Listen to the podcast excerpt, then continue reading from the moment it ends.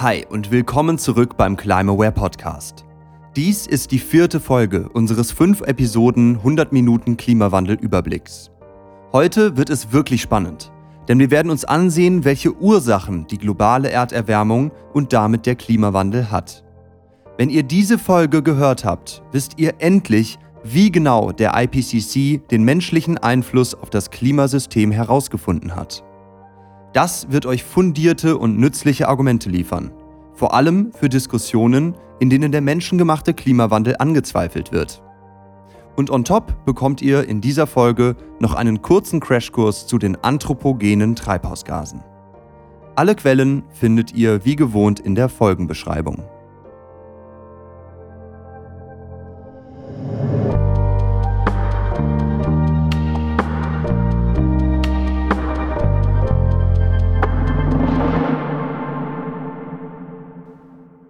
Mittlerweile sind die ersten Folgen schon wieder so lange her, dass ein kurzer Rückblick zum Einstieg bestimmt hilft. In den ersten beiden Folgen haben wir besprochen, wie unser Klimasystem normalerweise ohne den Menschen die vergangenen Jahrmillionen funktioniert hat. Inklusive des natürlichen Treibhauseffekts, natürlicher Schwankungen und Verstärkungsmechanismen. Dann bemerkten die Klimawissenschaftler jedoch Mitte des 20. Jahrhunderts eine globale Erderwärmung und viele sahen den Menschen als Hauptursache an.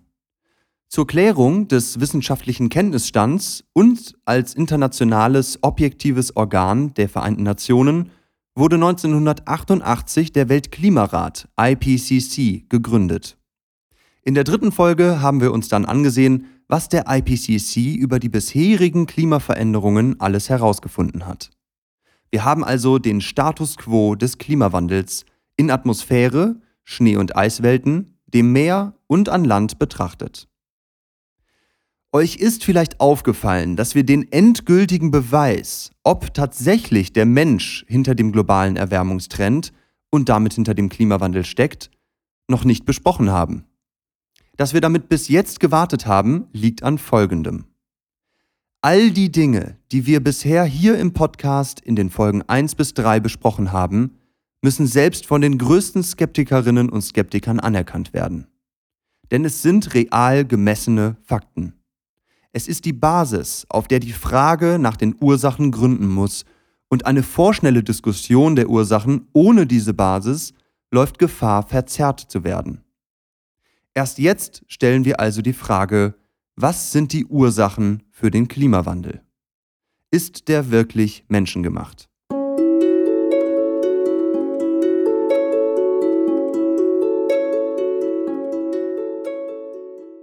Stellt euch mal vor, ihr seid als Zuschauer zu einem Gerichtsprozess geladen, in dem die Menschheit angeklagt wird, Hauptverursacher des aktuellen Klimawandels zu sein. Die faktische Basis des Prozesses ist, wie gesagt, klar. Die Recherche und Beweisaufnahme sind also abgeschlossen. Die Anklage hat bereits ihr Plädoyer gehalten. Jetzt steht noch das Plädoyer der Verteidigung aus und dann muss der Richter eine Entscheidung fällen. Der Strafverteidiger führt noch einmal zusammenfassend seine Argumente gegen einen menschengemachten Klimawandel ins Feld. Hohes Gericht. Ja, wir sehen einen globalen Erwärmungstrend seit Mitte des 20. Jahrhunderts. Aber es gab schon immer warme und Kaltzeiten in der Erdgeschichte. Die von der Anklage erwähnten Extremwetterereignisse nehmen weder zu, noch sind sie ein Beleg für den Klimawandel. Der aktuelle Klimawandel ist daher ein natürlicher Prozess und nicht menschengemacht. Nicht das ausgestoßene CO2, welches nur 0,04 Prozent der Atmosphäre ausmacht, ist schuld am Klimawandel, sondern natürliche Faktoren wie Schwankungen der Sonnenaktivität, Erdbahnschwankungen und weitere, die wir in der Hauptverhandlung ausgeführt haben. Das CO2 ist dann als Folge der Erderwärmung gestiegen, nicht als Ursache als letzten, aus unserer Sicht schwerwiegendsten Punkt möchte ich das Hohe Gericht darauf hinweisen, dass die Klimawissenschaft sich in vielen Punkten unsicher und uneinig ist. Außerdem haben wir in der Vergangenheit gesehen, wie sie von der Politik instrumentalisiert wird und ihre Daten manipuliert. Wir plädieren aufgrund all dieser Unsicherheiten auf Freispruch. In dubio pro reo. Es rumort im Gerichtssaal nach diesen Worten. Denn 97 Prozent der anwesenden Klimawissenschaftlerinnen und Klimawissenschaftler scheinen die Anklage im Recht zu sehen. und damit den Mensch als Hauptverursacher des Klimawandels. In Klammern, diesen beeindruckenden Konsens hat übrigens tatsächlich eine wissenschaftliche Studienauswertung im Jahr 2016 ergeben. Der Vorsitzende Richter muss um Ruhe bitten, bevor er die Verhandlung unterbricht und sich zur abschließenden Beratung zurückzieht. Und was machen wir in der Zeit? Wir werden nun hier die Ursachenargumentation des IPCC durchgehen, welche auch dem Richter bei der abschließenden Beratung in seinem Hinterzimmer als zentrales Beweismittel vorliegt.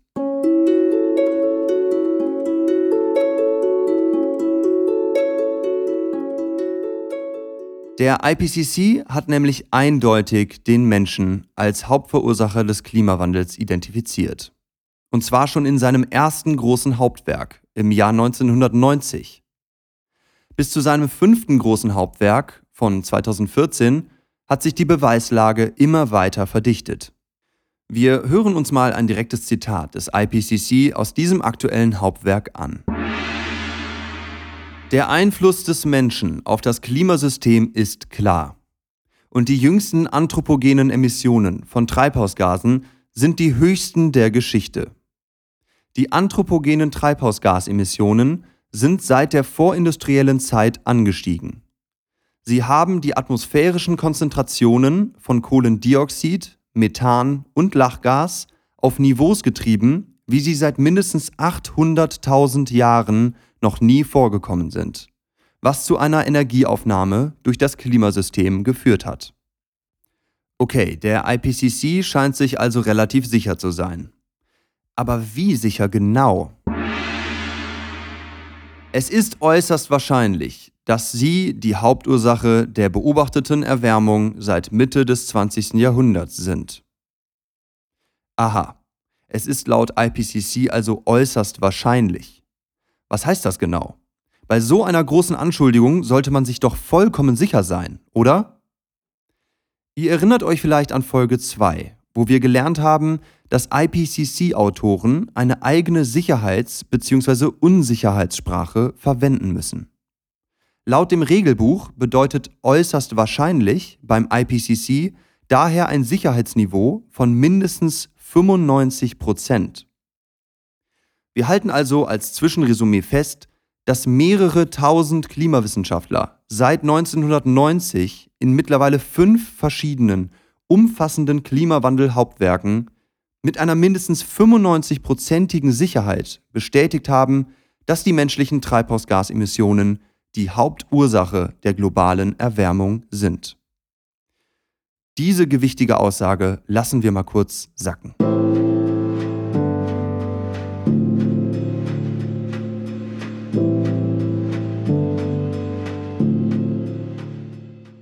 Okay, wir haben verstanden, dass die überwältigende Mehrheit der seriösen Klimawissenschaftler sich äußerst sicher ist, dass der Mensch den Klimawandel zu verantworten hat. Falls ihr an dieser Stelle dennoch skeptisch bleibt, könnt ihr die entsprechenden Stellen im Climaware Report 2020 oder direkt in den IPCC-Berichten nachlesen. Übrigens wird es bald auch eine Folge über die Theorien und Argumente der Klimawandelleugner und Skeptiker und die jeweiligen Antworten der anerkannten Klimawissenschaftler geben. Spätestens da bekommt ihr noch tiefer gehende Antworten. Aber zurück zum Thema. Ich finde, wir sollten die eben gehörten Aussagen des IPCC trotz seiner großen Expertise, Objektivität und Seriosität nicht einfach so hinnehmen, sondern noch einmal etwas genauer betrachten. Erstens gehört eine Portion gesunde Skepsis zum normalen wissenschaftlichen Vorgehen und zweitens ist es einfach spannend. Und wir lernen etwas für unsere nächste Klimawandel-Wohnzimmerdebatte. Also, wie genau ist der IPCC auf seine so äußerst sicheren Feststellungen gekommen? Dafür schauen wir uns die Beweiskette des IPCC in seinem aktuellen fünften Hauptwerk von 2014 an. Erster Punkt.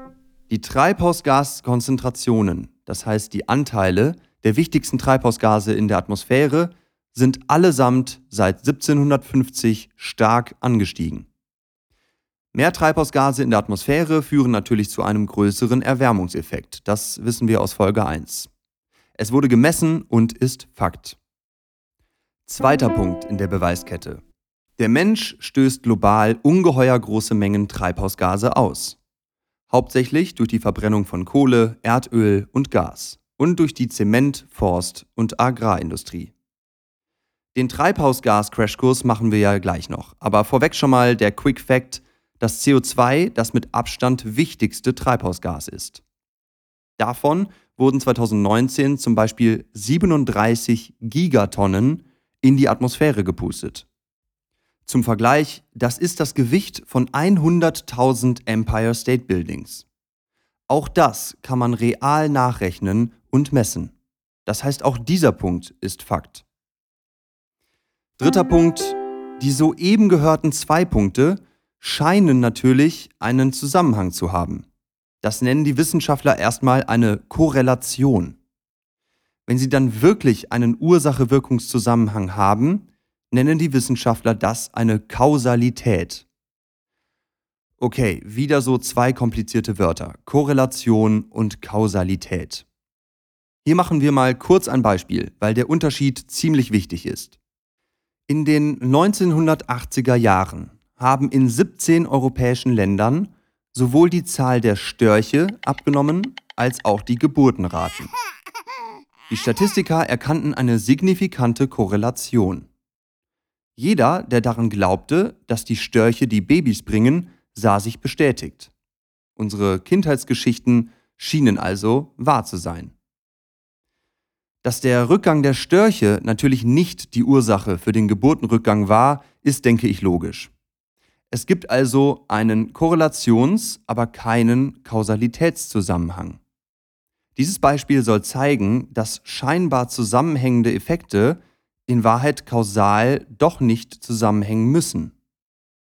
Zurück zur IPCC-Beweiskette. Auf der einen Seite steigen die Treibhausgaskonzentrationen in der Atmosphäre rasant an und der Erwärmungseffekt dadurch ist messbar.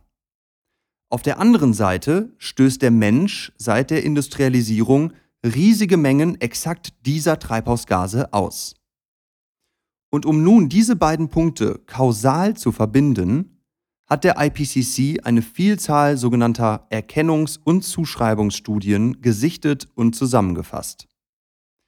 Dabei muss von den Autorinnen und Autoren des IPCC stets ein Kausalfaktor angegeben werden. Es werden riesige Messdatenmengen verwendet, die statistisch auf Kausalzusammenhänge untersucht werden. Zusätzlich kommen international solche hochkomplexen Simulationen zum Einsatz, die das globale Klima auf Supercomputern modellieren. Das waren übrigens für das fünfte IPCC Klimawandel-Hauptwerk, je nach Zählweise, 58 bis 69 Klimasimulationsmodelle, die von diversen internationalen wissenschaftlichen Instituten betrieben werden. Und all diese Studien und Supercomputer sprechen eine recht klare Sprache. Das schauen wir uns jetzt an.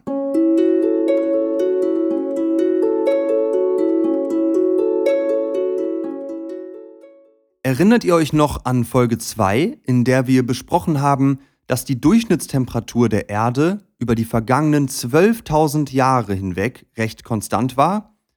Die Klimamodelle simulieren einen weiterhin konstanten Temperaturverlauf seit der Industrialisierung, wenn ausschließlich die natürlichen Faktoren berücksichtigt werden. Konkreter ausgedrückt, die Stärke der Sonneneinstrahlung hat sich kaum verändert. Der Einfluss der Sonne auf den Erwärmungseffekt von 1750 bis 2011 liegt irgendwo bei 2%. Und auch andere natürliche Faktoren und die interne Variabilität, also spontane, scheinbar zufällige Veränderungen im Klimasystem, können die globale Erwärmung nicht erklären. Dieser Punkt ist extrem wichtig. Nur wenn die menschlichen Treibhausgase und Einflüsse einbezogen werden, kann der Erwärmungstrend erklärt werden. Nur dann simulieren die Klimamodelle die realen Beobachtungen über Jahrzehnte hinweg erstaunlich präzise. Übrigens, falls ihr gegenüber Computersimulationen und Modellierungen etwas skeptisch seid, es wird auch zum Thema Klimamodelle irgendwann noch eine Sonderfolge geben, in der wir ganz genau auf die Belastbarkeit und auch auf noch bestehende Unsicherheiten der Klimamodelle eingehen werden. So, das war die Beweisführung des IPCC. Es wurde mit realen Beobachtungen und Messungen zusammen mit Simulationen auf Supercomputern die kausale Ursache für den Klimawandel mit äußerster Wahrscheinlichkeit festgestellt. Und zwar beim Menschen. Und jetzt könnt ihr wahrscheinlich auch verstehen, wieso wir die Ursachen des Klimawandels erst hier in Folge 4 besprechen und nicht schon früher. Wir waren bisher bei historisch gemessenen Fakten. Nun befinden wir uns im Übergangsbereich zwischen gemessenen und simulierten Fakten. Und später folgen die puren Simulationen bei den Zukunftsprognosen des IPCC. Okay, verstanden. Mal sehen, ob der Richter im Gerichtssaal mittlerweile seine Beratungen abgeschlossen hat.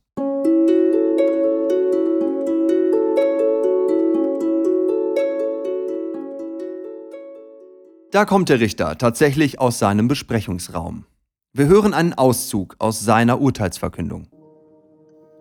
Die Menschheit hat sich der zu Beginn fahrlässigen und seit den 1980er Jahren sogar vorsätzlichen Erwärmung des Klimasystems schuldig gemacht.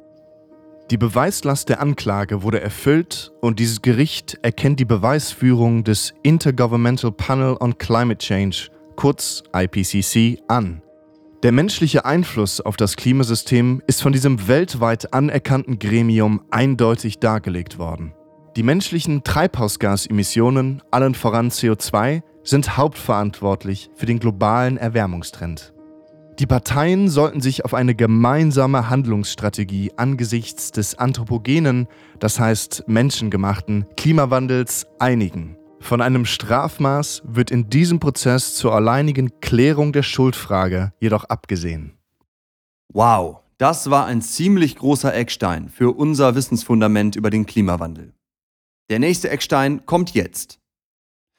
Wir reden hier ja die ganze Zeit über diese menschengemachten Treibhausgase. Und man hört mittlerweile überall von CO2 in den Medien. Dabei ist doch Methan ein viel stärkeres Treibhausgas. Irgendwie ist das alles etwas verwirrend. Also lasst uns vor dem Schluss dieser Folge noch den kurzen Treibhausgas-Crashkurs machen. Dann seid ihr für die nächste Wohnzimmer-Klimadebatte wirklich gewappnet. Vorweg zur kurzen Wiederholung. Wasserdampf ist zwar für den Großteil des natürlichen Treibhauseffekts verantwortlich, aber ja nur ein passiver Verstärkungseffekt, der allein von der Atmosphärentemperatur abhängt. Deswegen gilt Wasserdampf nicht als anthropogenes, also menschengemachtes Treibhausgas. Und deswegen lassen wir es hier weg. Hört zur Not nochmal in Folge 1 rein, wenn das unklar ist. Aber nun hier ein paar Quick Facts aus den IPCC-Berichten zu den anthropogenen Treibhausgasen. Erster Punkt. Das unterschiedliche Erwärmungspotenzial der Treibhausgase. Es stimmt, Methan hat ein Erwärmungspotenzial, das 28 mal höher ist als CO2. Für die Spitzfindigen unter euch, die unterschiedlichen Werte, die man hier manchmal hört, hängen davon ab, ob Rückkopplungen aus dem Klimasystem mit eingerechnet werden oder nicht und auf welchen Zeithorizont sie bezogen werden. Man sollte immer aufpassen, wer einem welche Zahlen vorlegt und was die genau aussagen. Ich nenne hier die meistens verwendeten Global Warming Potentials auf 100 Jahre ohne Rückkopplungseffekte. Aber zurück zum Text. Wir waren beim ersten Punkt, den Erwärmungspotenzialen. Methan wärmt das Klimasystem also 28 mal stärker als CO2. Es gibt aber noch stärkere Treibhausgase, wie zum Beispiel Lachgas, also N2O, das 265 mal stärker ist als CO2 und einige wärmen sogar mehrere tausendmal stärker als CO2. Das sind zum Beispiel die Fluor- oder Halogenkohlenwasserstoffe, FCKW abgekürzt. Wie kommt es also, dass alle immer nur über CO2 reden, fragt ihr euch. Das sehen wir im zweiten Punkt, die unterschiedlichen Mengen der Treibhausgase. Alle reden über CO2 und auch die Erwärmungspotenziale beziehen sich immer auf CO2, weil es einfach mengenmäßig am allermeisten vom Menschen ausgestoßen wird. 2019 wurden ja global etwa 37 Gigatonnen CO2 ausgestoßen. Das waren vom Gewicht her diese 100.000 Empire State Buildings. haben wir eben gehört. Der Methanausstoß bewegt sich dagegen im Schnitt nur bei einer halben Gigatonne, also über 1300 Empire State Buildings ungefähr. Aber nicht nur der Ausstoß von CO2 ist viel höher, auch die Mengen, die schon in der Atmosphäre sind, also die Konzentrationen von CO2, sind höher als beim Rest der menschengemachten Treibhausgase. Zum Vergleich, es ist über 200 mal so viel CO2 in der Atmosphäre wie Methan. Und über 1000 mal mehr CO2 ist in der Atmosphäre als Lachgas. Und das führt zum dritten Punkt, der die beiden ersten Punkte kombiniert. Dem nach Erwärmungspotenzial gewichteten Treibhausgasemissionen, also sozusagen dem Gesamtranking.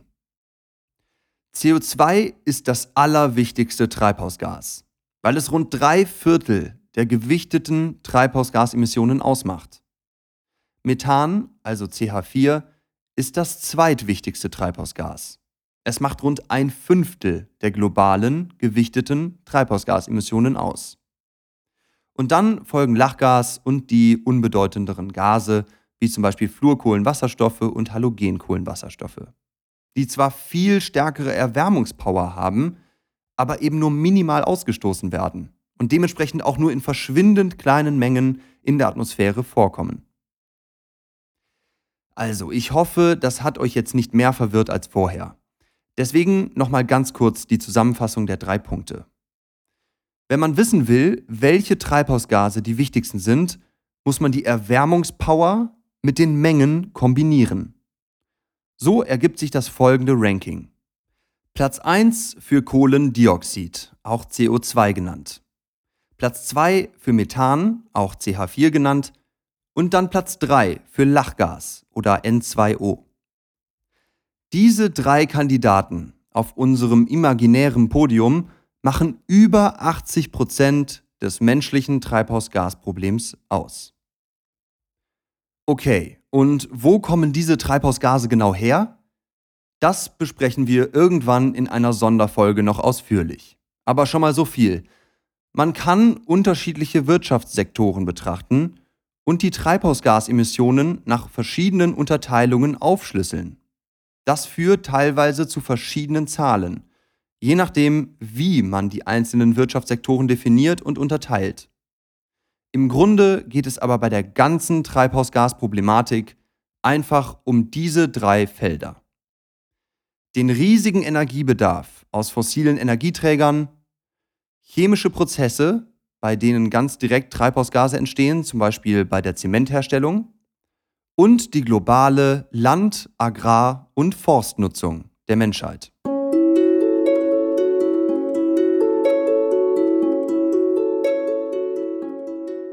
So, wir sind schon am Ende dieser vierten Folge angelangt. Hier sind nochmal die zwei Punkte, die ihr aus dieser Folge unbedingt mitnehmen solltet. Erstens, der Einfluss des Menschen auf das Klimasystem ist klar.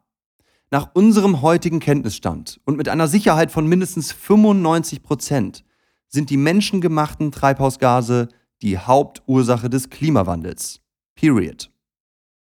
Zweitens, wenn man die Erwärmungsstärke und die Mengen der menschengemachten Treibhausgase kombiniert betrachtet, ist CO2 das mit Abstand wichtigste Treibhausgas, gefolgt von Methan und Lachgas die alle zusammen über 80 Prozent des gewichteten, menschengemachten Treibhausgasausstoßes ausmachen. Unser globaler fossiler Energieverbrauch, gewisse chemische Prozesse und unsere Land- und Forstwirtschaft sind die Hauptverursacher dieser Treibhausgase. Wenn ihr diese zwei Punkte mit den Begründungen und Ausführungen aus dieser Folge mitnehmt, habt ihr bei zweifelnden Klimadebatten und Treibhausgasdiskussionen endlich den klaren Durchblick. Vielen Dank fürs Zuhören. Wenn euch diese vierte Folge des Climaware Podcast gefallen hat, würde ich mich riesig über eine Bewertung und einen Kommentar freuen. Wenn ihr helfen wollt, die Fakten über den Klimawandel in die Welt zu tragen, dann teilt diesen Podcast gerne auf Social Media. Und natürlich mit euren Bekannten, Kolleginnen und Kollegen und eurer Familie. Ihr könnt euch übrigens schon jetzt auf Folge 5 freuen, weil wir dann besprechen werden, was passieren könnte, wenn wir als Menschheit so weitermachen wie bisher. Wir werden die zukünftigen Auswirkungen und Risiken des Klimawandels in den verschiedenen Szenarien des IPCC beleuchten und schauen, was der IPCC vorschlägt. Das solltet ihr nicht verpassen. Also bis bald in Folge 5